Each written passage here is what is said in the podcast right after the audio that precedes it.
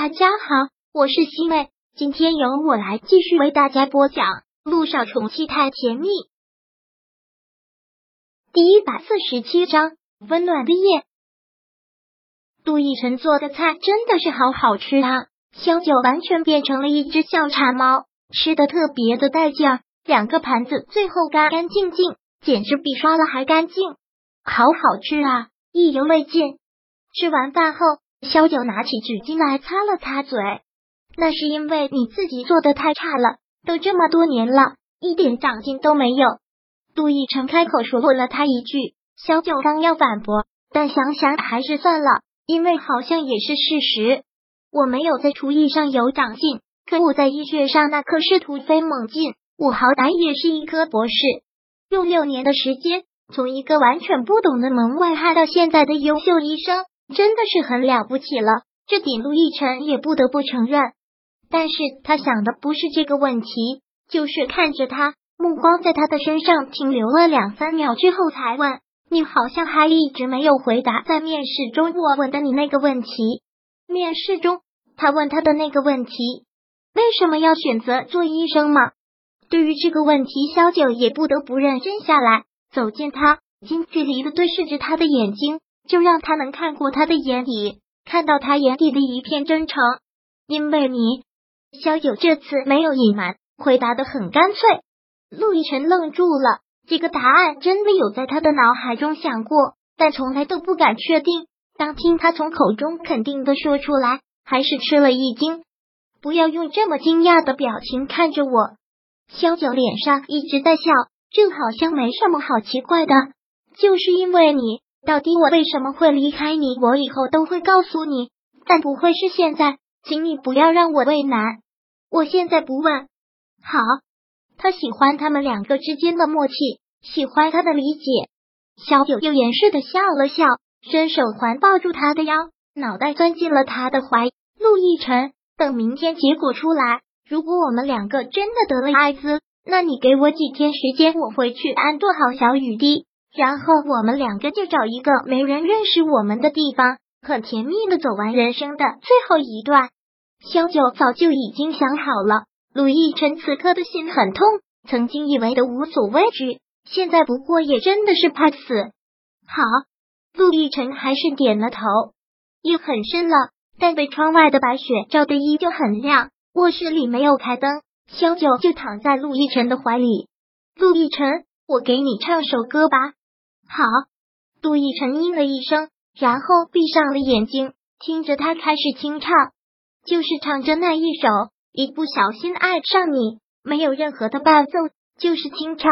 但陆亦辰觉得是那么的好听，好听的想让人流泪，好听的可以唤起所有美好的回忆。萧九就一直清唱着，好像已经忘记了世间的所有，又回到了最初的起点，回到了最初追他的那个时候。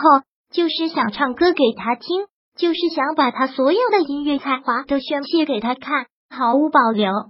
陆亦辰，亦辰，小九唱了很久，感觉陆亦辰异常的安静，他便抬头看着他，看着他紧闭的双眸，感受着他均匀的呼吸和温热的鼻息。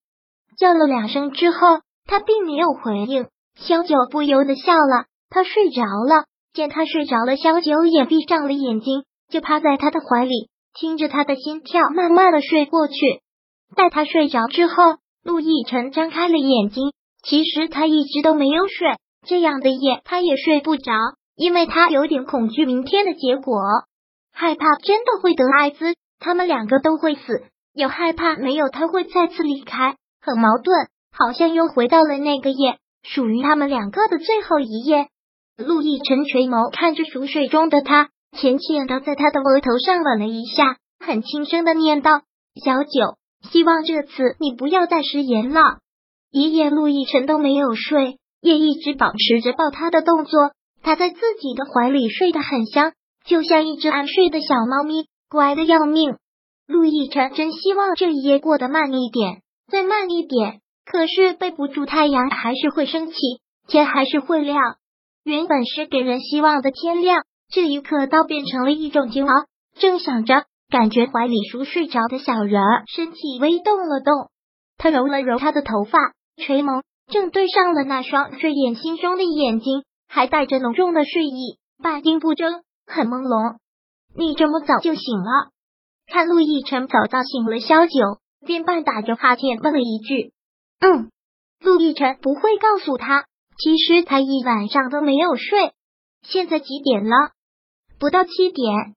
陆亦辰回答：“你还可以再睡个回笼觉，时间还早。”听后，萧九真的闭上了眼睛，又往他的怀里钻了钻，感觉没一会儿又睡了过去。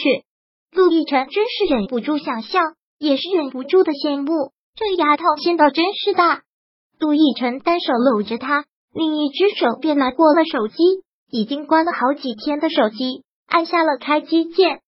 开机之后，铺天盖地的消息袭来，无数个未接电话，无数条留言。当然，这些他都不关心。有一条推送的消息，他倒感兴趣。歌坛超人气新秀萧九突发病症缺席签唱会，没奈公开道歉，望歌迷朋友们谅解。类似这样的消息很多，陆亦辰只看了这一条，具体内容也没有打开看。他又看向了睡着的萧九，这个傻丫头。有时候真的很傻。现在他的事业如日中天，错过了这次签唱会，必然对他以后的发展影响巨大。不过维内肯公开道歉，也说明了萧九对于维奈的重要性，也或者说是对于萧谈的重要性。这个女人勾引男人的本领真的是登峰造极，能够彻彻底底的把一个人的魂给勾走。对他，对萧谈。萧九这个回笼觉睡得很香，陆亦辰便很轻的抽身出来，给他盖了盖被子，让他继续睡。他去洗手间洗刷完，便进了厨房，做好早饭，等心爱的女人起床用餐。很平常的一件事，却透着无法言语的浪漫和幸福。萧九一就睡得香，最后是被一阵手机来电给打扰的。他到处摸索着，拿到陆亦辰的手机，看到是陆一鸣的电话。立马就精神了，是化验结果出来了吗？电话响了好久，萧九才敢接了起来，声音都不禁有些颤。喂，陆院长，我是萧九。第一百四十七章播讲完毕。想阅读电子书，请在微信搜索公众号“常会阅读”，回复数字四获取全文。